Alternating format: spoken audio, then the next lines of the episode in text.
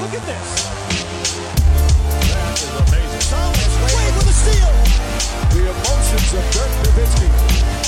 What he's always dreamed of. Hoping to have another chance after the bitter loss in 2006. Watch this play.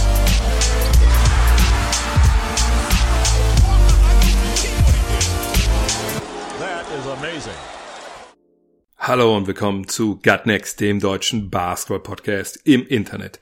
Mein Name ist André Vogt und ich begrüße euch zur neuen Folge unseres kleinen, aber feinen Basketball-Hörspiels heute mit der Rapid Reaction Nummer 23 vom 7. September 2020. Und diese Rapid Reaction wird präsentiert, und ich mache es ganz kurz, weil jeder von euch weiß mittlerweile, worum es geht, von Planet Basketball 1 und 2. Was ist das? Das sind zwei Bücher, die ich mit Jan Hieronymi geschrieben habe, meinem alten Pfeifen-Mitgründer. Und äh, sind gute Bücher, das sage nicht ich, das sage nicht Jan. Obwohl, naja, wir sagen es schon auch, aber ihr habt vorhin gesagt mit Bewertungen, die ihr auf planetbasketball.de lesen könnt. Bei Amazon gibt's auch Bewertungen. Aber kaufen könnt ihr es nur auf planetbasketball.de. Also beide Bücher könnt ihr da kaufen. Würde mich freuen, wenn wir euch damit eine Freude machen können. Viel zu lesen. NBA, All History of German Basketball, Streetball-Legenden, Coaching-Legenden aus dem College. Ist alles mit dabei, was man sich vorstellen kann. Und irgendwann schreiben wir auch sicherlich mal Teil drei. Aber zwei gibt's bisher erst. Wenn ihr eine Widmung wollt, schreibt euch gerne rein. Einfach info at basketballnerds.de. Dann kommt das auch an der richtigen Stelle an und dann schicke ich es euch raus. Denn das ist alles Handarbeit bei uns. Eingepackt von mir in meinem Homeoffice, nachdem ich die Bücher aus der ja, Waschküche meiner Eltern geholt habe oder das andere bei mir aus der Garage. Kommen wir zu den News des Wochenendes und da war eine Menge los. Nicht unbedingt so in der NBA-Welt an News, da gab es die richtigen Schocker schon vor dem Wochenende, aber Richtung Playoffs natürlich. Eine Menge, Menge gab es da zu besprechen. Celtics gegen Raptors, da gab es am Wochenende eine Partie, die haben die Raptors 100 zu 93 gewonnen und sind damit pari pari. 2-2 steht in der Serie jetzt, nachdem man schon dachte, huh, das könnte eine schnelle Angelegenheit werden, denn wir erinnern uns, die Celtics führten 2-0, dann kam Spiel 3, dann kam Kyle Lowry auf OG Anunobi und der hätte es auch 3-0 stehen können. Jetzt ist es ausgeglichen und das ist einfach die Serie, das wussten wir auch schon vorher, das ist die Serie der Großmeister auf den, auf den Trainerbänken. Ähm, Nick Nurse gegen Brad Stevens, das ist wirklich schön zu sehen. Das ist wirklich eine, vielleicht sogar die einzige Serie, wo es sich wirklich lohnt, jeden Ballbesitz nochmal zurückzuspulen, nochmal langsam anzuschauen, sich nochmal zu überlegen, was haben die eigentlich im Spiel davor wirklich genau in derselben Situation gemacht, weil es da so viele Kleinigkeiten gibt, die man sich angucken kann. Da, also das ist absoluter Wahnsinn. Und wie gesagt, wäre Kyle Lowrys Pass auf OG und Nobi nicht gewesen, und der Dreier natürlich nicht, dann wäre es vielleicht sogar schon vorbei, trotz aller Winkelzüge, die es da auf beiden Seiten gibt. So aber haben sich die Raptors hinter Kyle Lowry und Fred Van Fleet zurück in die Serie gearbeitet. Ähm, warum nenne ich die beiden jetzt vor allem? Pascal Siakam, obwohl es am Ende jetzt besser wurde, was heißt am Ende, also im Verlauf der Serie besser wurde, die Raptors haben unglaublich Probleme zu scoren. Und diese Last fällt jetzt auf Lowry und Van Fleet, die beide über 41 Minuten pro Partie jetzt gehen müssen, weil sie eben Offensive generieren, weil sie auch die Jungs sind, vor allem Lowry eigentlich, ähm, der Kemba Walker attackierend. Also das ist was, was Nick Nurse offensiv seinem Team klar ähm, verschreibt, dass immer wieder Kemba Walker der Zielspieler ist, ja. Ähm, dieses Matchup will man suchen durch Screens. Oft ist es Lowry, wie gesagt, den attackieren kann, aber nicht direkt, weil Walker in der Regel es mit ähm, Van Fleet zu tun bekommt und dann stellt der halt einen Block. Oder es wird noch ein bisschen besser versteckt, aber in der Regel ist halt ein Block von Van Fleet für Lowry, also Guard auf Guard und dann, wenn man halt alles dann switcht, ja, was dann auch die Celtics manchmal schon ganz gerne machen, dann kommt es eben zu diesem Matchup, was man attackieren kann. Wenn Pascal Siakam mal als Ballhändler äh, fungiert, was auch ab und zu vorkommt, dann sucht man auch direkt dieses Matchup und das ist eines, das wussten wir auch schon vorher, das ist für Boston natürlich suboptimal, ähm, aber sie kriegen es oft hin, weil sie natürlich viele Flügel, äh, Flügel haben, die Hilfe geben können. Das ist nicht so, dass jetzt das eine Schwachstelle ist, die sie gar nicht kontrolliert bekommen. Aber es reicht momentan für die Raptors, um eben zurück in diese Serie zu kommen. Auch weil Brad Stevens auf der anderen Seite zwar die Big Man der Raptors attackiert, das aber jetzt mit zunehmender Dauer nicht mehr ganz so richtig gut funktioniert hat. Ähm, bei Nick Nurse echt Wege findet, vor allem auch die Zonen, die sie oft dann auch einbauen, aber auch ähm, viele so Aktionen, wo sie von vornherein schon ihre Big Man quasi rund um die Zone halten. Also gerade Gasol, das haben wir auch schon während der regulären Saison gesehen, äh, ist nicht so, dass er das Pick and Roll nicht verteidigen kann, aber man will natürlich lieber Richtung Korb haben, um auch da seine Qualitäten als, als Ringbeschützer ähm, einsetzen zu können, genau wie bei Ibaka halt auch. Und dann werden die halt oft auch gegen Leute eingesetzt, die eben nicht Big Men sind, um eben diese Matchups da nicht zu generieren und decken mal einen Flügel, der vielleicht nicht so gut werfen kann. Ähm, und äh, da, wie gesagt, liefern sich die beiden Coaches echt, echt ein krasses Battle. Und ähm, eigentlich könnte man, was für defensiven Tricks angeht, von beiden wirklich ein Lehrvideo aus dieser Serie machen.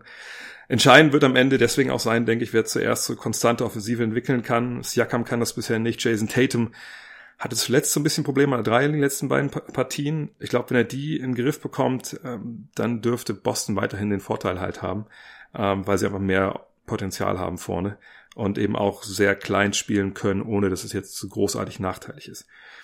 Gordon Hayward, das ist jetzt eine News noch zu der Serie, der ist auch zurück in der Bubble, der kam Sonntag, wenn ich richtig gelesen habe, an. Wir nennen uns, war ja umgeknickt und dann abgereist. Kann auch erstmal nicht spielen. Ähm, als er umgeknickt war, war die Prognose, okay, vier bis sechs Wochen ist heraus. Das ist jetzt drei Wochen her. Brad Stevens sagte, ähm, ja, es wird aber jetzt nicht in absehbarer Zeit so sein, dass er wieder eingreifen kann. Er wird auch die Bubble eh nochmal verlassen, weil er sein viertes Kind bekommt, oder seine Frau bekommt das vierte Kind. Ähm, von daher denke ich, dass er jetzt angereist ist, vor allem nochmal, wie gesagt, ne, mit der Mannschaft da sein, mit der Mannschaft halt äh, einfach auch zusammen sein. Das sind ja seine Dudes. Ne? Das, das möchte man, glaube ich, auch in der Situation jetzt ähm, auch mitbekommen, was gerade ne, passiert äh, hinter den Kulissen, ne, wie taktisch da gearbeitet wird, um dann halt auch drin zu sein, wenn es wirklich zu der nächsten Serie kommt und er dann eingreifen kann, vielleicht in Conference Finals oder dann NBA Finals. Clippers gegen Nuggets. Auch da dachten wir vielleicht nach Spiel 1, boah, das könnte eine klare Angelegenheit werden. War natürlich sehr verfrüht, obwohl ich nach wie vor denke, dass die Clippers die Serie gewinnen. Aber Spiel 2 dann 101 zu 110 aus Sicht der Clippers, sprich steht 1 zu 1. Und die Nuggets, klar kann man argumentieren, die hatten im ersten Spiel so ein bisschen so ein Game 7 Hangover, ne? so ein absolutes emotionales High und dann mussten sie keine 48 Stunden später schon wieder ran. Ähm, so sah das ja eigentlich auch aus. Ähm, die Clippers waren auch in Spiel 1 komplett locked in, defensiv, genau wie offensiv und dann war das ja eine absolute Klatsche. In Spiel 2 dann aber ein überragendes erstes Viertel Denvers. 44 zu 25 ging das aus und davon haben sie dann den Rest der Partie gezerrt. Ja. Ähm, die Clippers hatten enorme offensive Probleme, ähm, haben jedoch alle anderen drei Viertel gewonnen, nur eben nicht so hoch, dass sie das Spiel gewonnen haben. Ähm, und obwohl Doc Rivers und sein Team echt defensiv da viel, viel wieder richtig gemacht haben und in der zweiten Halbzeit Jamal Murray und äh, Nikola Jokic, die glaube ich in der ersten beide irgendwie 20, 22 hatten, also jeder für sich, haben sie komplett ausgeschaltet. Aber so geil das in der Defensive stellenweise war, meine Fresse war das im Angriff schlecht. Also das war, also ich glaube, wenn du jetzt ich bin jetzt hier am Außenstudios in München, wenn man hier jetzt, äh, wo, wo gibt's hier einen Freiplatz, an der Pinakothek oder so hingehst und da fünf Fremde holst und sagst, komm, wir spielen jetzt zusammen Basketball, die würden wahrscheinlich offensichtlich besser zusammenspielen, als die Clippers das in dieser Partie gemacht haben, weil das war wirklich nur jetzt du, dann ich. Und erschwerend kam noch hinzu, dass Kawhi Leonard einfach so einen, so einen raren Abend hatte, wo für ihn einfach nichts fiel. Ja, vier von 17 aus dem Feld. Und deswegen stand steht es jetzt eins zu eins. Ähm, nach wie vor würde ich aber sagen, dass Clippers Favorit sind. Ich würde auch nach wie vor sagen, dass die Nuggets nicht wirklich richtig gefährlich werden können. Ähm, aber bei den Clippers, ich frage mich halt, wie lange wollen sich diese Auftritte noch so leisten? Ja, Paul George hat nach der vorangegangenen Serie davon gesprochen, dass wir jetzt eine Identität gefunden haben, dass sie wissen, wie sie spielen müssen. Gut, defensiv scheint das so zu sein, aber offensiv, Junge, Junge, Junge, das war schon das war nicht wirklich gut. Apropos offensiv nicht wirklich gut. Und es äh, klingt jetzt komisch, weil die Bucks ja ihr viertes Spiel gegen Miami gewonnen haben, 118 zu 115 nach Verlängerung. Da steht es jetzt 3 zu 1 für Miami.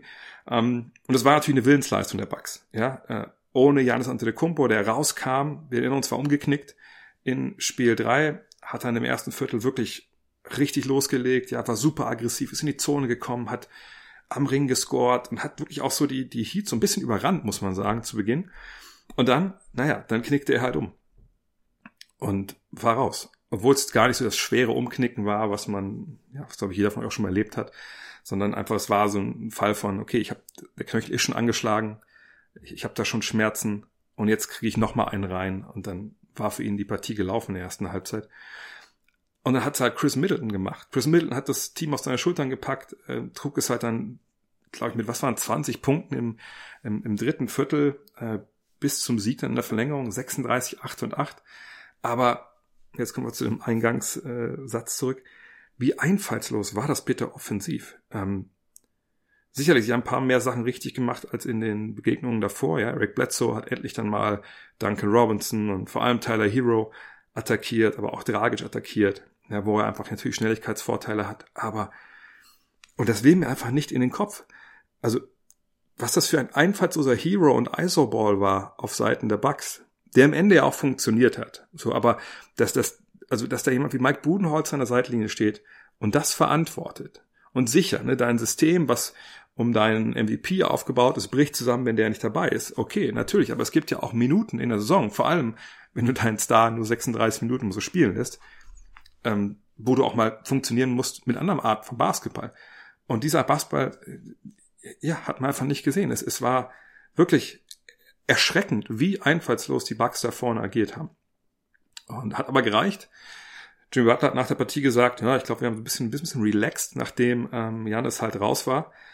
Ob der jetzt mitspielt in Spiel 5, schwierig. Also auf einer Seite denke ich, das war jetzt nicht ne, so dieses ganz harte Umknicken. Du hast 48 Stunden Zeit, um ihn ne, da halbwegs wieder spielfähig zu bekommen. Das ist sicherlich auch möglich. Allerdings wissen wir eben nicht, wie, wie schmerzhaft der Knöchel gerade ist. Ich denke aus Milwaukee eher konservativ entscheiden wird. Also im Zweifel, glaube ich, werden sie ihn eher rausnehmen äh, aufs Spiel 5. Ähm, wenn das der Fall ist, glaube ich, und selbst, also auch wenn er spielt, ist eigentlich egal, aber ich glaube einfach, dass Jimmy Butler die Heat so heiß machen wird, dass sie wirklich, habe ich irgendeine Metapher aus den 80er Jahren dafür, ja, die werden mit, mit Messer zwischen den Zähnen äh, da in die Halle kommen ähm, und einfach wahrscheinlich wirklich die, die Bugs dann kann gut sein, in Spiel 5 überrennen.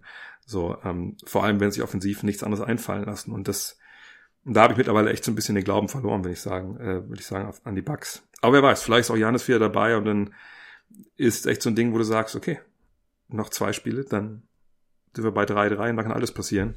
Ähm, allerdings fehlt mir echt so ein bisschen die, ähm, der Glaube einfach, weil das offensiv einfach so Hanebüchen war, was Milwaukee da trotz des Sieges gemacht hat.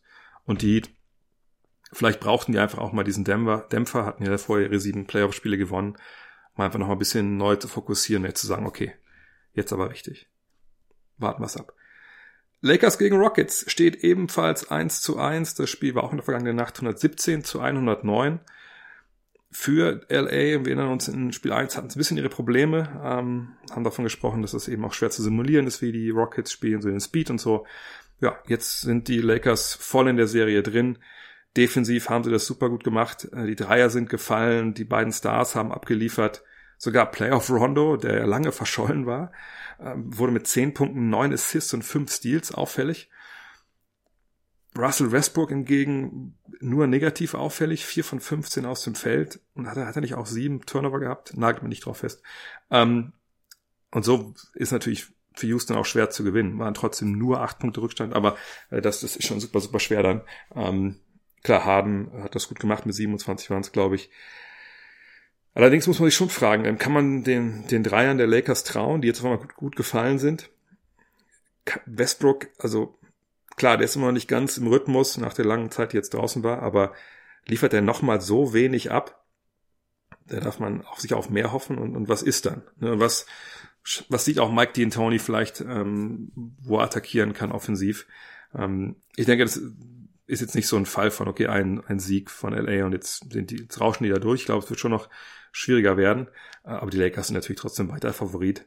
Ähm, vor allem, wenn mal so die Ergänzungsspieler auf dies Jahr ankommen, weil sie ja Dreier treffen müssen. Wenn die jetzt ein bisschen Selbstvertrauen bekommen. Das ist ja oft so eine Dynamik, die dann, die man auf, von, bei Bankspielern so ein bisschen erlebt in den Playoffs. Ähm, irgendwann gewöhnst du dich vielleicht auch daran, dass du ein bisschen mehr Druck hast als vielleicht normal, weil bei den Stars ein Verteidiger mehr steht. So, was vielleicht in der regulären Saison nicht so ist.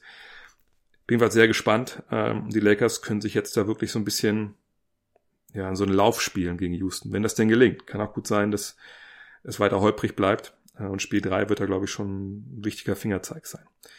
Fingerzeig Richtung Mike Dean Tony, den gab's von Daryl Morey, denn der wurde irgendwie jetzt gefragt. Und er hat sich ja jetzt in den letzten Monaten nach der Hongkong-Geschichte nicht wirklich viel in, in den Medien geäußert. Aber er hat jetzt gesagt, also gefragt nach Mike D'Antoni, ob er ihn zurückhaben will als Trainer. Äh, nächstes Jahr hat er gesagt, naja, ähm, es ist wahrscheinlich unsere allererste Priorität, ähm, weil er sagt, wir haben eigentlich alle unsere Schlüsselspieler unter Vertrag für die nächste Saison und dass Mike zurückkommt, ist für uns halt super wichtig. Das klingt nicht so wie das, was man äh, zuletzt dann so lesen konnte, oder seit Monaten lesen konnte. Maury hat dazu auch gesagt, ja gut, diese Gerüchte um Wechsel, das wir nicht haben wollen, das ist eigentlich nur eine Kreation der Medien.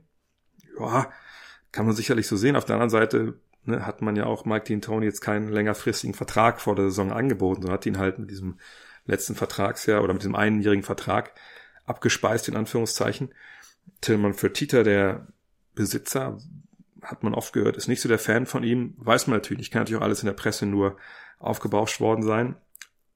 Fakt, in Anführungszeichen, also reported in den USA, wird halt klares Interesse der Pacers, habe ich an dieser Stelle auch schon erzählt.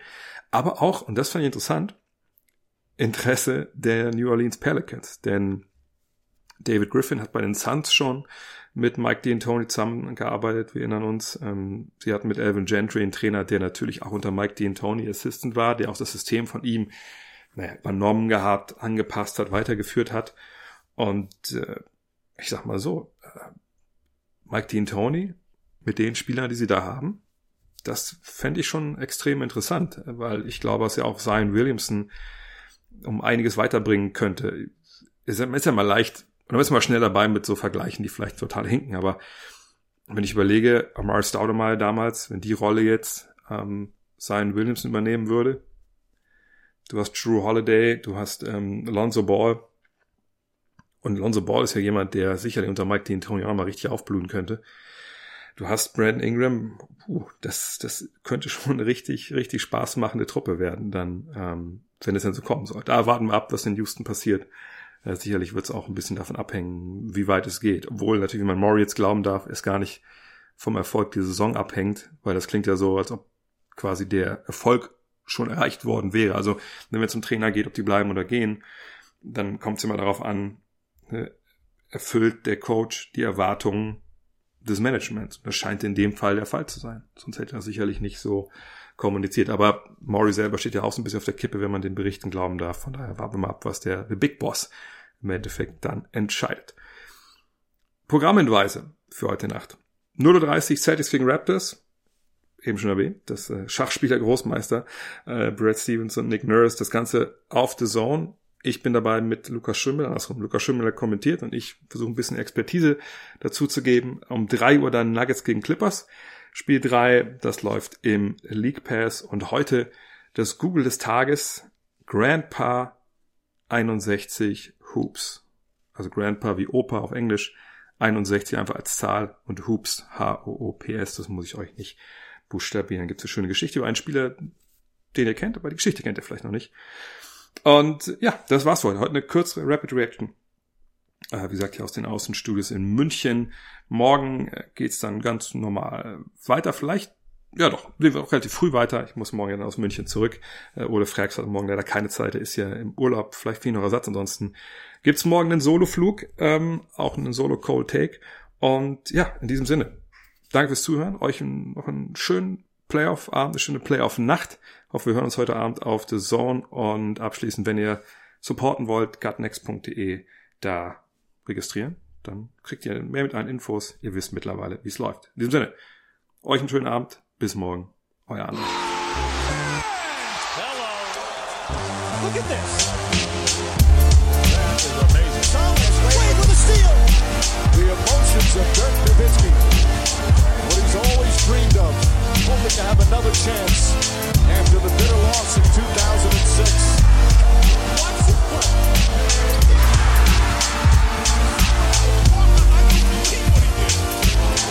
That is amazing.